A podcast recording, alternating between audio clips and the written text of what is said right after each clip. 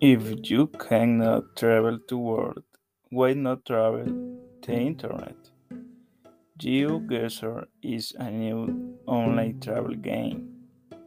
It teaches about geography while visiting places far and wide.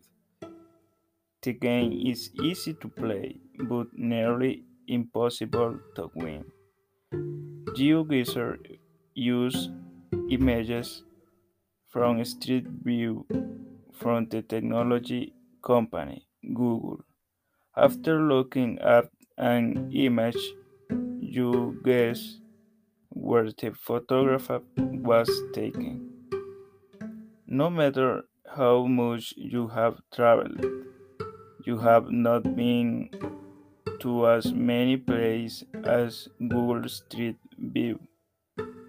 Its cameras have been busy taking photographs around the world.